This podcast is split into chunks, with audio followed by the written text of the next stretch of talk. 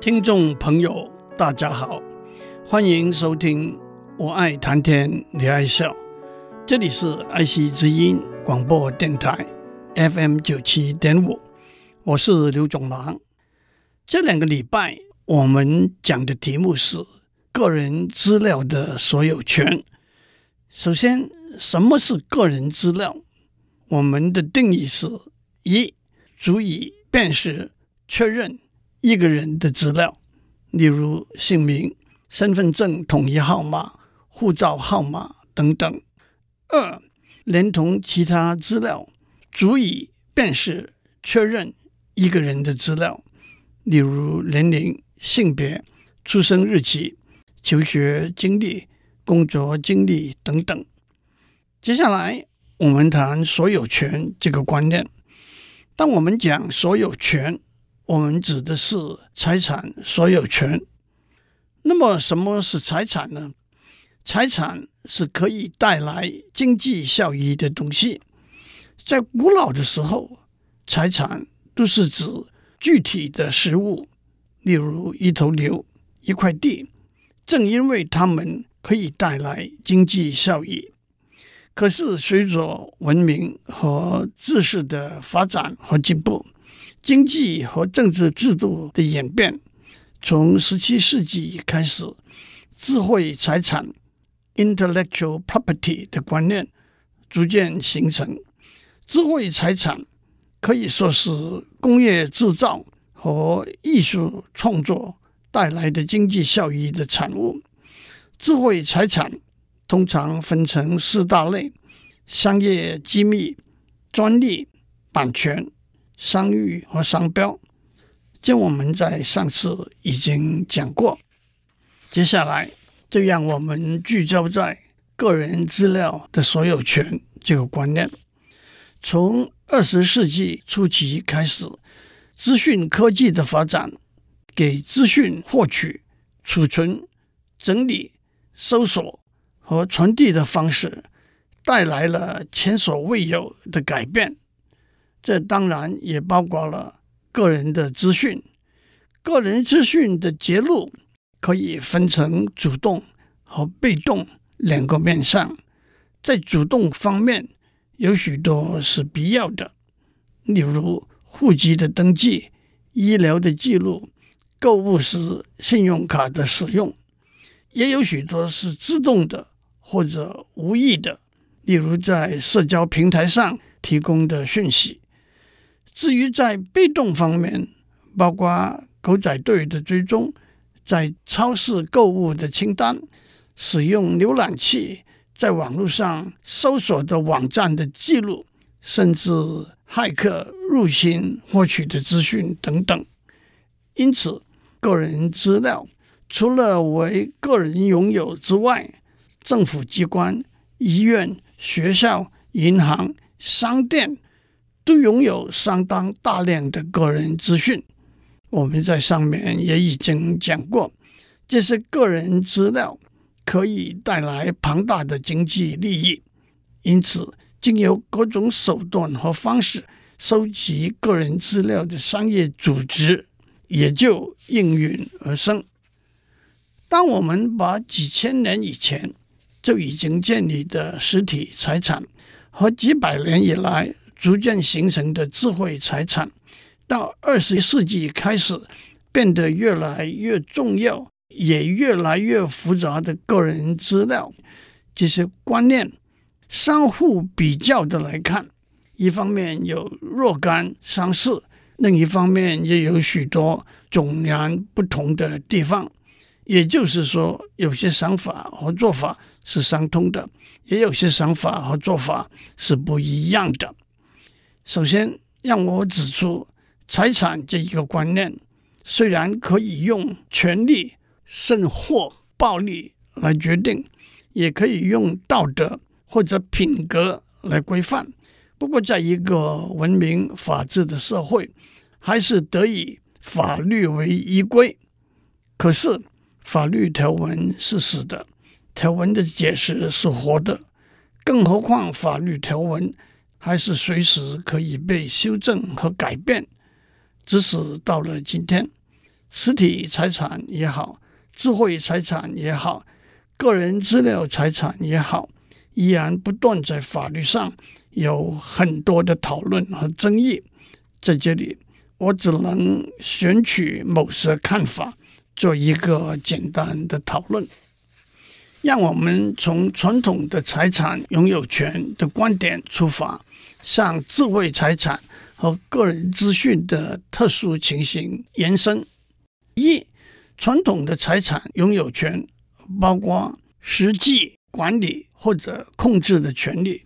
一栋房子的主人可以决定什么人可以进入房子，在房子里头停留过夜。也可以把不喜欢的访客赶走。按照这个说法，智慧财产和个人资料的拥有权，包括决定谁能够读取这些资料和如何使用这些资料。但是在资讯社会，智慧财产和个人资料的管理和控制，往往是相当松懈的。智慧财产虽然有版权法令的保护。但是盗版的行为猖獗泛滥，已经是众所周知，无法控制了。至于个人资料呢？个人医疗的资料，除了病人的医师之外，别的医师和医护人员都可以读取。药物使用的资料，更是储存在医院、卫生署和家里附近的药局的资料库里头。在网络上邮购了一件衣服，衣服的品牌、尺寸、价钱、信用卡的号码以及送达的地址，都是许多人可以获取、无法控制的资料。换句话说，个人资料的拥有权和房子的拥有权有许多不同的地方。二，传统的财产拥有权。包括实际使用的权利。一台小汽车的主人可以开车到任何地方去，在车上听音乐、吃东西，随着自己的心意去修理、维护车子。按照这个说法，个人资料的拥有权包括完全实际管理、控制这些资料的权利，读取、储存和修改。也可以经由任何处理方法转变这些资料的形式，但是在数位社会里头，这个可能并不尽然。当个人资料储存在电脑或者云端里头的时候，可能有备份，可能有修改前和修改后的版本，甚至在销毁之后残留的版本。这些版本的流传和使用。是难以控制的。换句话说，个人资料的拥有权和小汽车的拥有权是有所不同的。三，传统的财产的拥有权包括所有物所产生的孳息，也就是利益权。一棵树的主人拥有树上长的果子的财产权，一只鸡的主人，拥有母鸡生下来的蛋的财产权，但是经由各种方式收集个人资讯的机构，从而获得庞大的利益，都不会和这些人分享任何利益。管理信用卡的银行会把客户购物的记录出卖给百货公司、旅行社或者其他商业客户，更有不法的组织。公然宣称以一个不算高的代价可以买到一个人的私人电话号码、家居地址，甚至信用卡号码。讲到这里，让我打一个岔，为大家讲一个故事。今天仍然为大家怀念不已的孙运璇之政，从事公职以来，廉洁自持，谢绝应酬和任何礼物。有一次，有位部属拿了一只自己养的母鸡送到孙知政家里去，孙夫人坚持不收。正在推扯之间，母鸡居然生了个蛋。讨论之下，大家同意的结果是把蛋收下来，把鸡退回去。第四，传统的财产拥有权包括排除他人获得上述的权利，也就是所谓排他权。一头牛的管理控制，一台汽车的使用，一本书的版权，都有法律的维护和保障。但是在资讯社会里头，资讯的复制、传递和储存是难以经由法律规范的。一头牛给偷了，主人就没有牛供耕田运输之用了。可是资讯给偷了，原来的资讯还是原封不动的。换句话说，排他性是微弱甚至不存在的。让我讲一个笑话。作为一个结束，不过也彰显了实体财产和智慧财产不同的地方。中美两国在贸易战争中争辩不休，一个老中跟一个老美说：“我们已经有五 G 的技术了，你们却没有。”老美说：“是呀，都给你们偷走了。”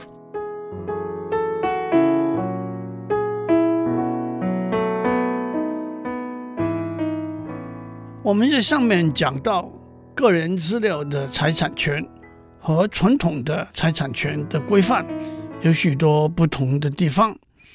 接下来，让我们讨论个人资料的财产权是属于个人的呢，还是属于负责把个人资料收集整理的人呢？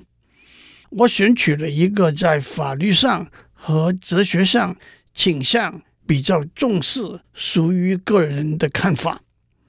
第一，有人说，个人资料的财产权应该属于收集、整理个人资料的人。一个比喻是，一只在天空飞翔的鸟，它并不属于任何人，一直到这只鸟被猎人捕捉了，这只鸟才属于捕捉这只鸟的猎人。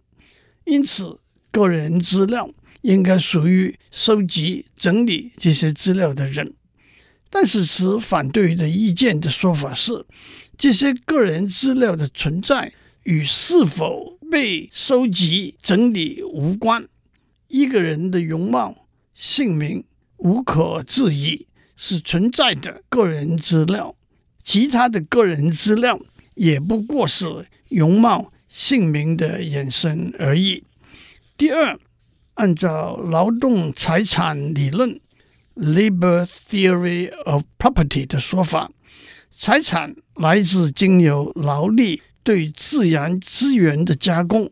十八世纪，英国哲学家洛克 （John Locke） 说：“一个人是他自己的主宰，所以他经由自己主宰的劳力产生的财产，自然应该属于他。”这个说法似乎支持个人资料的财产权应该属于收集整理资料的人，但是洛克的说法虽然可以应用到种田、挖矿这些场景，但是在这些场景里头，土地、矿物是并不属于任何人的自然资源。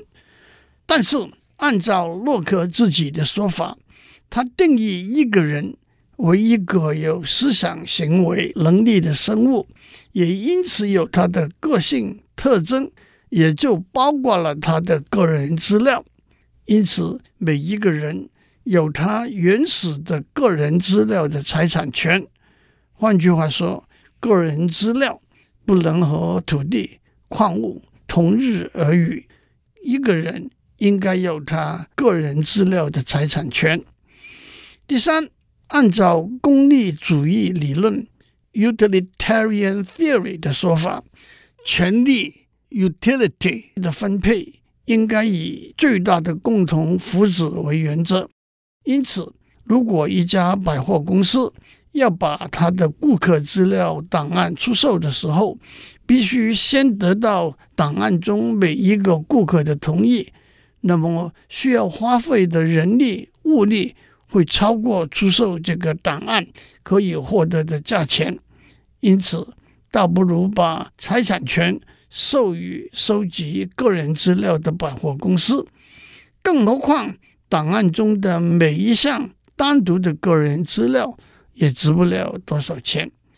但是这个说法有一个很大的盲点：当一家电话推销公司 （telemarketing company） 购买了一个百货公司顾客资料的档案，逐一打电话去进行推销工作的时候，大多数的电话是没有结果的。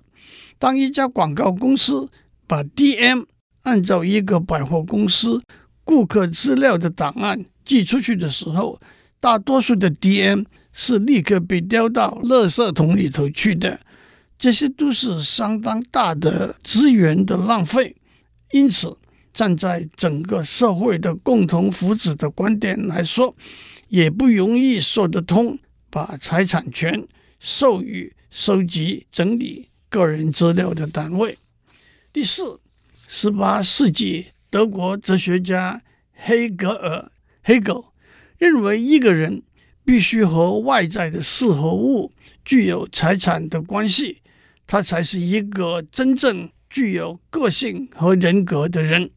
换句话说，一个具有个性和人格的人，必须拥有身外之物，也就是身外的财产。的确。差不多每一个人都会拥有一些他会认为是自己的一部分的财产，而且他和这些财产有深厚的关联。这些财产是不容易，甚至不可能被取代的。例如，一个人的结婚戒指，遗失了的结婚戒指是不可能到珠宝店重新再买一个完全一样的戒指来取代的。在这个前提之下，我们会同意一个人拥有的财产可以分成两类：一类是可以被取代、置换、补救的，例如金钱、汽车和首饰；一类是和他有深厚的关系，例如结婚戒指、某些书信、某些纪念品。因此，这两类财产必须有不同的法律的保护。而后一类，也就是一个人认为是他自己的一部分的财产，必须有较强的法律保护。按照统计，许多人都认为个人资料是和他有深厚关系的财产，也因此应该得到比较强的法律保护。第五，一个在法律上有很多讨论和争议的问题是敲诈。是否是违法的行为？为什么这是一个并不容易回答的法律问题呢？敲诈的行为可以分成两部分，一部分是要求对方付出一笔款项或者其他相当的利益，另一部分是揭露对方某些个人的资料。这两部分单独来看都不是违法的，那为什么这两个行为加起来，可以被视为一个违法的行为呢？让我做一个解释：如果某些个人资料包括犯罪的行为，那么社会要知道这是犯罪行为的权利和必要。敲诈就是企图帮助他人隐藏犯罪的行为，也因此本身是一个犯罪的行为。但是如果某些个人资料，只不过是尴尬、羞于让别人知道的事情呢？让我举一个具体的例子。我们在上面讲过，一个人在网络上浏览限制级的成人内容，只要他是超过十八岁的成人，这并非是违法的行为。敲诈的人有权利，但没有责任把这个资讯公开。那为什么他不可以接受一笔款项？放弃公开这个资讯的权利呢？这有三个可能的解释：一，那是不道德的行为；二，那变成一个私下执行法律的行为；三，如果敲诈变成一个合法的行为，对社会有负面的影响。但是这三个解释只能说敲诈是一个不良的行为，还是没有说到。那是一个犯法的行为。敲诈这个例子就把我们带到个人资料的收集者和资料被收集的个人之间的关系。个人资料的收集者对于这些资料或许有相当的权利，但是这些权利应该放在个人的权利之下。最后，我们当然无法下一个清晰明确的结论。让我做一个结语：一个人对他个人的资料应该有财产的拥有权，但这不可能是绝对独占的。我们也要考虑：一，在一个公开的社会，资讯的自由流通是一个重要的考量；二，资讯是否也可以被视为言论？言论的自由是一个重要的考量。三，收集个人资料的商业组织以服务使用这些资料的顾客为目的，因此当然希望尽量通过合法的途径收集个人的资料。我一路讲来，只可以说是从不同的立场对个人资料财产权的面面观。也就在这里停下来吧。祝您有个平安的一天。